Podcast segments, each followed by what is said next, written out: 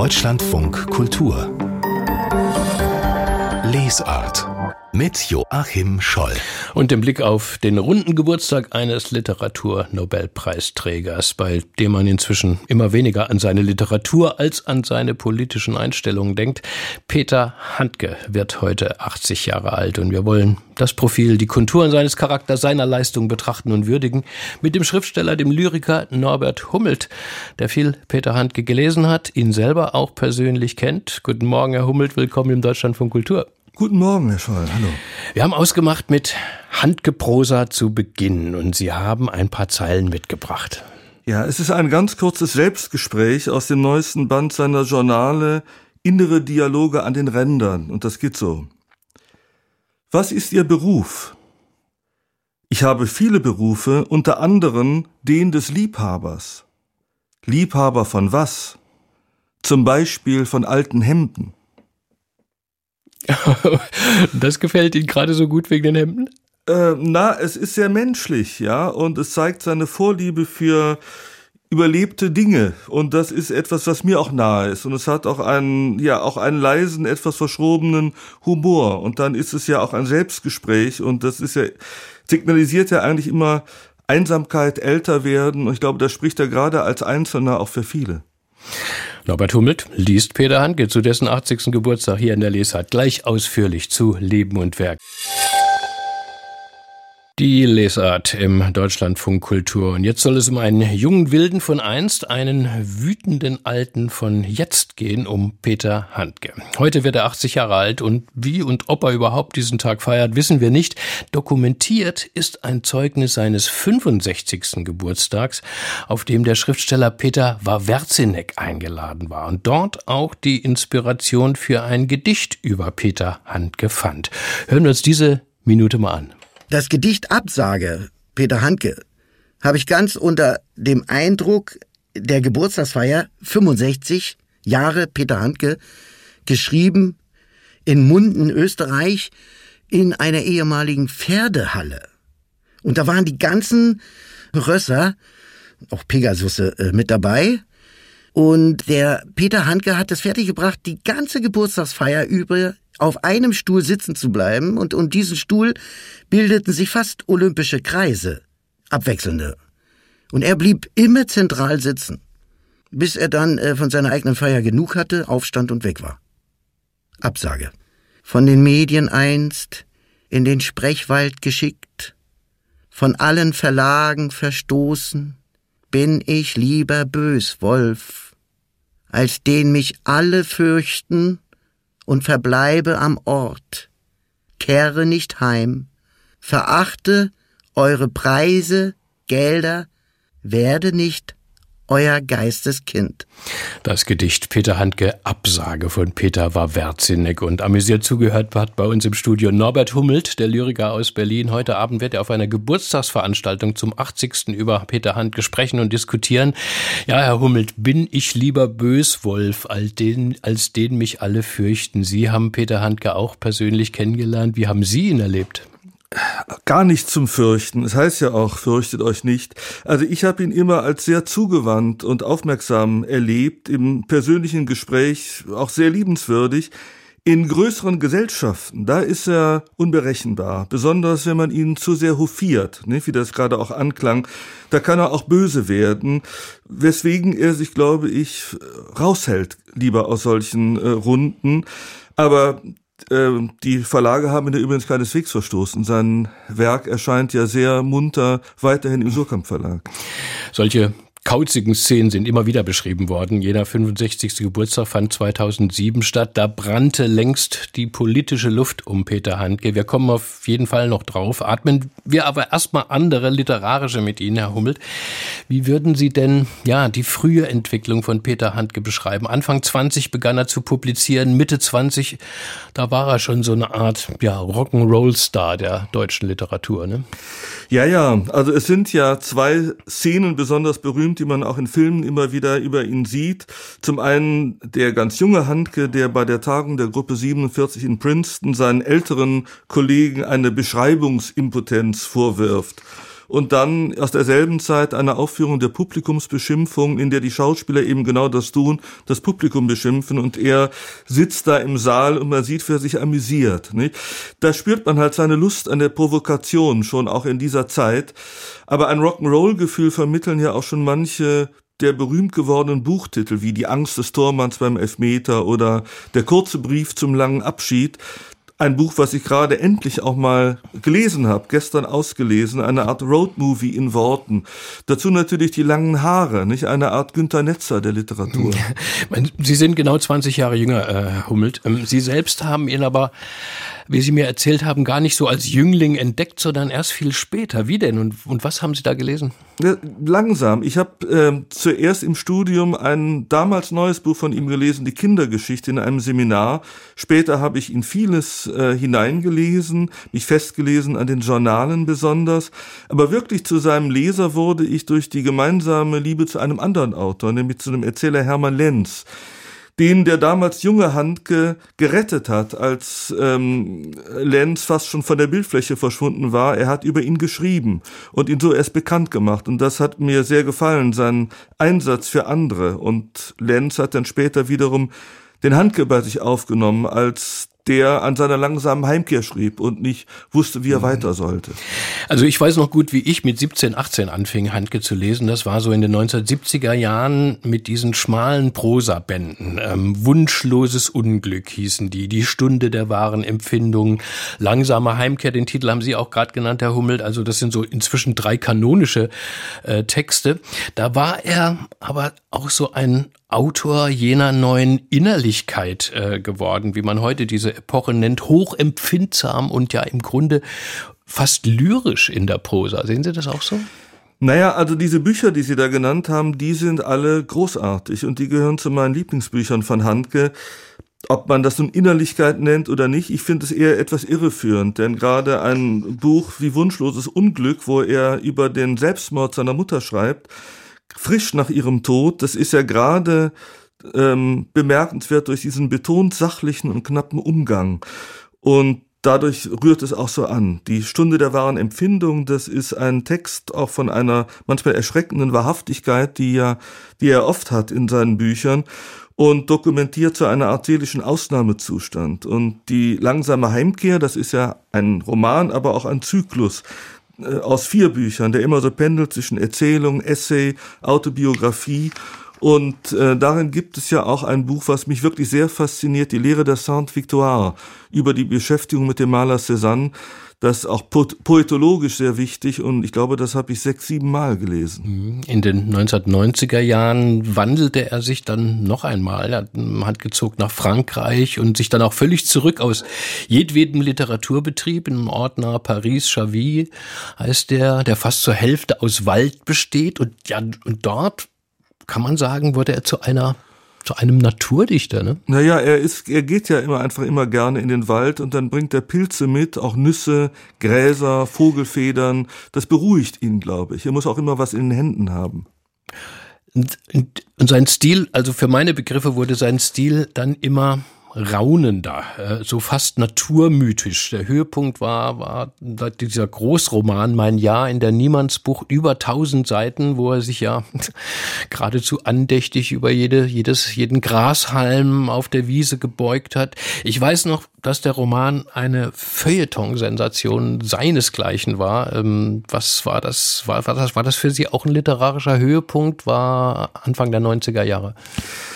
Also diese großen epischen Bücher, Niemandsbucht, der Bildverlust, später auch die Obstdiebin, das sind Bücher, ähm, die schwierig sind, wenn man sie ganz durchlesen will. Die äh, auch da äh, muss ich sagen, da bin ich auch schon an meine Grenzen gekommen, aber es sind Bücher, die sehr ähm, gewinnbringend sind, wenn man sie immer wieder hervorholt und in ihnen liest und die haben ja eben auch so etwas von einer Versuchsanordnung. Das sind ja keine geplotteten Geschichten, nicht? Also, aber ich kann immer wieder darin lesen und es geht ja um das Erzählen selber, um die poetische Wahrnehmung eben auch der Naturdinge. Da ist er ja auch auf eine Art ganz nahe bei Adalbert Stifter, den er liest und den, den ich auch lese. Und man kann darin lesen, naja, wie eigentlich in einem, fast wie in einer Bibel oder in einem Gedichtband, in einem Buch, das man nie ganz auslesen kann. Der Roman erschien 1994, um es genau zu sagen. Ähm, da war der Krieg auf dem Balkan schon in vollem Gange. Und dann wurde es um Peter Handke politisch dramatisch.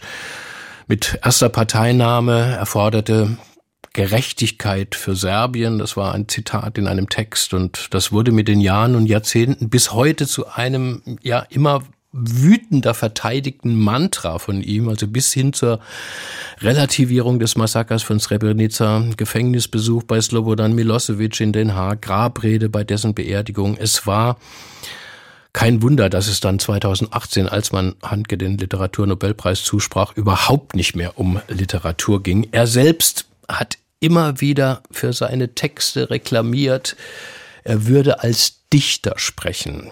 War er das, Herr Hummelt, damals überhaupt noch? Konnte er das noch sein in diesen Zusammenhängen? Naja, also ich denke, entweder ist man Dichter oder nicht und man, man bleibt's dann auch und Handke ist ein, ein großer Dichter für mich.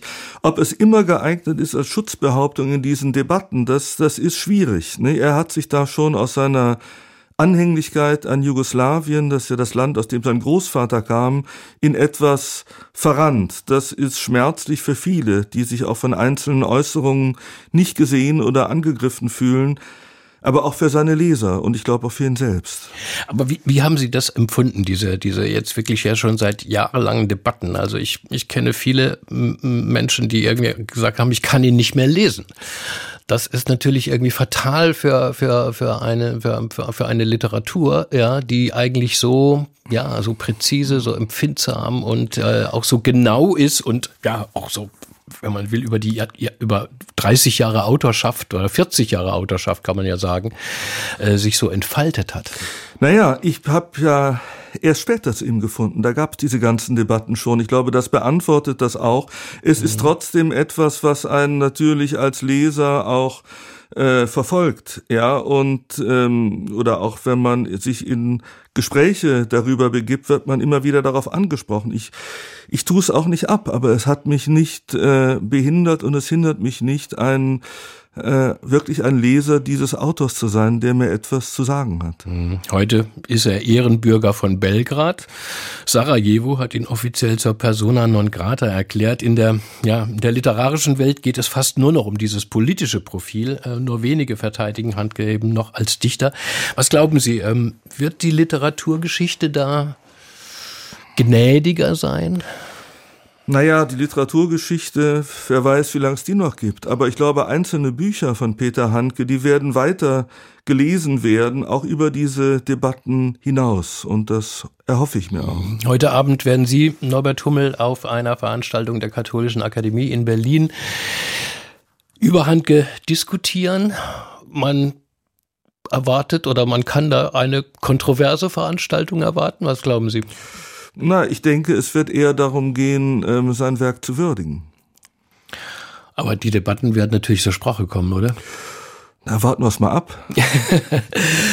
Norbert Hummelt, ich danke Ihnen jetzt erstmal über Peter Handke zum 80. Geburtstag. Heute Abend kann man sie wieder, wieder hören, wie gesagt, ähm, bei einer Feier in der Katholischen Akademie, die bereits ausverkauft ist, aber und das ist das Schöne, alles wird live auf YouTube übertragen. Also wir können alle zuschauen und heute das Abend verfolgen. Gutes Gelingen dafür. Dankeschön. Vielen Dank. Und schön, dass Sie bei uns waren ja. hier im Deutschlandfunk Kultur.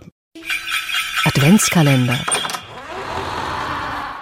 Ich bin Roland Krüger, Redakteur im Kinderfunk Kakadu von Deutschlandfunk Kultur und ich verschenke das Buch Ein Sommer in Niendorf von Heinz Strunk. Eine skurrile Sommergeschichte mit turbulenten Wendungen in einem eigentlich geruhsamen Ort an der schleswig-holsteinischen Ostseeküste. Der Held des Romans, der Jurist und möchte gern Schriftsteller mit Namen Roth, will ein Buch schreiben. Kein Roman, eher eine Abrechnung mit seinem verstorbenen Vater. Roth hat viele, viele Tonbänder dabei, auf denen der Vater aus seinem Leben erzählt. Doch diese Tonbänder langweilen Roth noch mehr als der Ausflug ins Kleinbürgertum des Ostseebades. Und so gerät er immer tiefer in den Niendorfer Alltag hinein. Und der hat es in sich. Da ist Herr Breda, der Verwalter der Ferienwohnung, der sich schnell auch als Strandkorbvermieter und als Betreiber des Schnapsladens am Ort entpuppt. Und Bredas Freundin, Karikatur einer Traumfrau, des Weiteren Herr und Frau Klippstein, für die Niendorf seit Ewigkeiten der Höhepunkt jeden Sommers ist.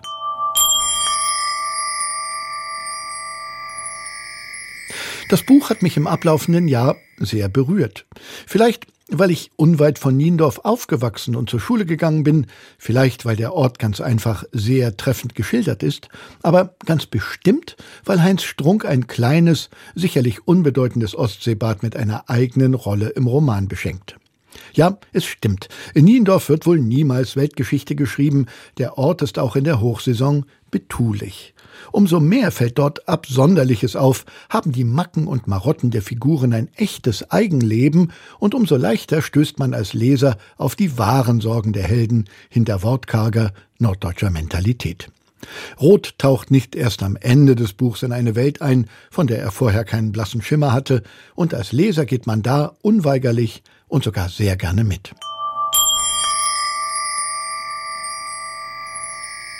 Ich schenke Heinz Strunks einen Sommer in Niendorf meinem Schulfreund Rudi. Wir waren vor Jahren im Winter mit unseren Familien in Niendorf spazieren und ich weiß, dass er, wie ich, an den gleichen tragikomischen Stellen im Buch wird schmunzeln müssen. Na, dann kann sich der Rudi schon mal freuen. Unser Adventskalender täglich machen wir ein Türchen auf bis Weihnachten hier im Programm von Deutschlandfunk Kultur. Und heute hat uns Roland Krüger von diesem Buch erzählt, das ihm so gut gefallen hat. Ein Sommer in Niendorf von Heinz Strunk. Erschienen bei Rowold mit 240 Seiten für 22 Euro. Deutschlandfunk Kultur. Buchkritik. Und da haben wir einen besonderen Gedichtband auf dem Tisch und vor Augen Lyrik für Kinder. Und zwar zu einem Thema, das gerade sie oft schmerzhaft trifft, wenn sich nämlich die Eltern trennen. Auseinander, so schlicht heißt der Band, verfasst und gestaltet von den Niederländerinnen Bette Westerer und Sylvie Wewe.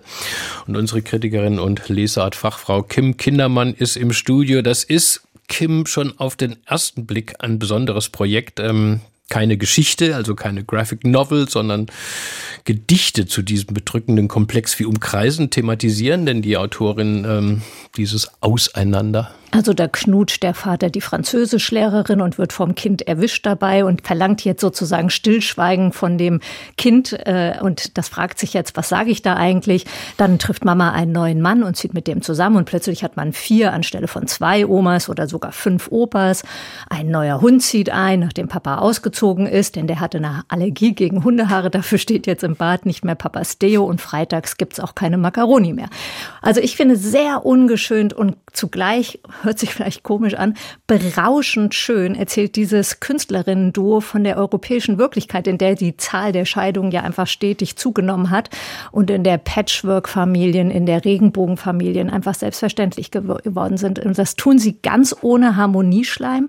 Es geht wirklich um die Frage, wie gelingt Auseinandergehen, was für neue Konstellationen entstehen und um die Frage, wie lange hält Liebe eigentlich? Also wenn der Papa, die Französischlehrerin Knutsch, habe ich sofort ein Bild vor Augen. Ähm, aber wie klingt denn dann das im Gedicht, also poetisch? Wie wird da gedichtet? Also äh, ich finde es ganz wundervoll und ich bin überhaupt keine große, wie alle hier in der Redaktion wissen, gar keine Anhängerin von Poesie. Aber in dem Fall war ich wirklich richtig mitgenommen. Die Gedichte sind unterschiedlich, mal ganz kurz, dann wieder lang, zwischen 4 und 24 Zeilen. Und da heißt es dann etwa, wenn es um die zwei neuen zu Hause gehen nach der Trennung, mein Vaterhaus, mein Mutterhaus, in beiden bin ich gleich zu Hause, in beiden fühle ich mich fein und nirgends will ich lieber sein. Oder sie erzählen davon, wie es ist, zwei Väter zu haben. Das kann blöd sein, das kann aber auch vorteilhaft sein, wenn sich nämlich die beiden ergänzen. Und dann heißt es hier, Silvester hat zwei Väter und das gefällt ihm sehr. Wenn Mama wollte, ging noch einer mehr. das ist aber, das ist jetzt aber unfreiwillig drollig. Äh, äh, Gibt es denn nicht auch was Existenzialistisches sozusagen, wo man denkt, oh, also mm. ist, insgesamt weht ja einfach ein erfrischend liberaler Wind durch dieses Kinderbuch, das eben mit seinen ganz fantastischen wilden Illustrationen Kindern die nötige Offenheit gibt, über Trennung zu reden und was das bedeutet. Und das gelingt der Autorin wirklich unglaublich gut. Sie verhandelt das hier auf Augenhöhe mit den Kindern, nimmt sie ernst. Unsinn heißt da etwa ein Gedicht, in dem ein Junge sich fragt, wäre es anders gekommen? Hätte ich mich besser benommen? Und dann wird da aufgeblättert, was er alles hätte lassen sein können. Oder es geht um das Geschwisterthema, also kommen ja Stiefgeschwister oder Halbgeschwister und das wird thematisiert. Ich liebe das natürlich sehr, weil die Hauptfigur heißt hier Kim. So. Ich bin von ihm, sie ist von ihr. Aber jetzt mit Kim sind wir fünf statt vier. Und Kim, die ist ja voll ihr Kind. Wobei wir drei Halbgeschwister sind. Nur wir sind halb und Kim ist voll. Das finden wir zwei nicht ganz so toll.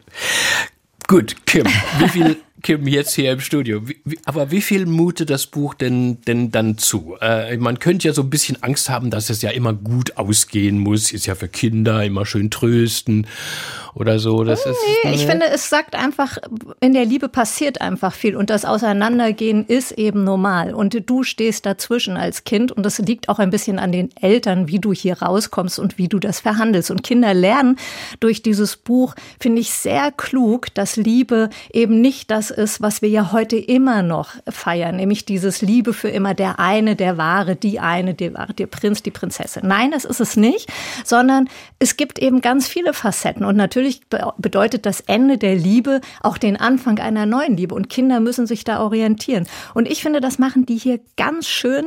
Und es gibt wirklich sehr viel Lustiges auf. Da ist zum Beispiel ein Brief an das Kultusministerium mit der Bitte um Verlängerung der Ferien für Kinder. Die sind nämlich im Ferienstress, weil ja beide Eltern mit ihnen jeweils verreisen wollen. Die Kinder wollen aber auch mal zu Hause abhängen. Und deswegen bitten sie um die Verlängerung für den Fall. Oder die schwarze Witwe wird erwähnt. Die frisst ja ihr Männchen nach der Befruchtung auf. Dann dann heißt es hier, so weißt du, dass es in der Liebe viel schlimmer kommen kann. Mhm. Also ich finde ganz klug, ganz schön und ganz Sie sagten, Sie sagten schon kurz, dass es ähm, auch wunderschön äh, gezeichnet sei. Bette Westerer ist die Autorin, Silvi äh, Wewe die Illustratorin. Wie macht sie denn das zeichnerisch? Also ich muss vorneweg sagen, ohne die Illustration wäre dieses Buch nur halb so wundervoll. Das sind ganz wilde, raumgreifende Bilder, mal in knalligen Farben, dann schwarz-weiß, gezeichnet, getuscht, gestanzt. Hier passt wirklich alles perfekt zueinander. Die Bilder rahmen die Texte ein, ergänzen sie und lassen so diesen Humor und den Freigeist nochmal deutlicher strahlen, weil das ist ja auch nicht sortiert. Das ist hier nicht irgendwie eine schöne kleine romantische Zeichnung, sondern hier ist wirklich richtig gestalterisch gearbeitet worden. Und man merkt einfach, dass der Verlag dazu auch extra ein Grafikerpaar an das Buch gesetzt hat. Hier passt alles. Das ist wirklich ganz, ganz große Bilderbuchkunst. Und ich wünsche diesem Buch wirklich eine enorm große Leserschaft. Auseinander, der Band mit 44 Gedichten über Trennung. Das Jugendbuch von Bette Westerer und Silvia Wewe ist jetzt im Susanna Rieder Verlag veröffentlicht, übersetzt aus dem Niederländischen von Rolf Erdorf. 136 Seiten kosten 28 Euro. Dank an Kim Kindermann. Sie hat uns das Buch vorgestellt. Ihre Besprechung stellen wir wie immer äh, ins Netz auf unsere Seite www.deutschlandfunkkultur.de. Und wir stimmen uns in der Lesart weiter weihnachtlich ein und Sie hoffentlich auch, wenn es nun Weihnachten mit Fontane heißt. Der große Theodor hat nämlich einiges dazu geschrieben, hier und da in seinen Romanen, Gedichten, Tagebüchern und eine schöne Sammlung gibt es nun als Hörbuch. Unser Autor Tobias Wenzel stellt es vor und mit einer sehr bekannten Schauspielerstimme geht es gleich lyrisch los. Noch ist Herbst nicht ganz entflohen aber als Knecht Ruprecht schon kommt der Winter hergeschritten und alsbald aus Schnees mitten klingt des Schlittenglöckleins Ton.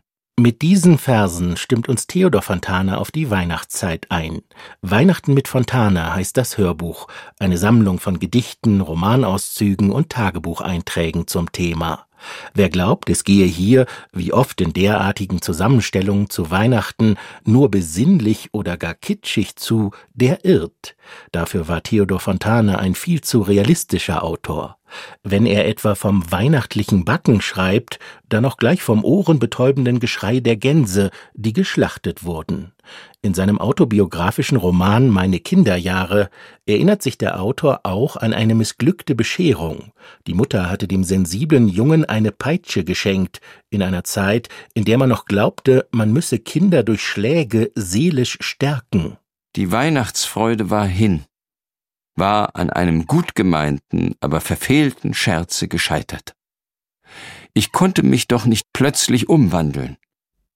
Ich blieb meinetwegen leider genau derselbe Empfindling, der ich war. Nichts an und in mir wurde besser.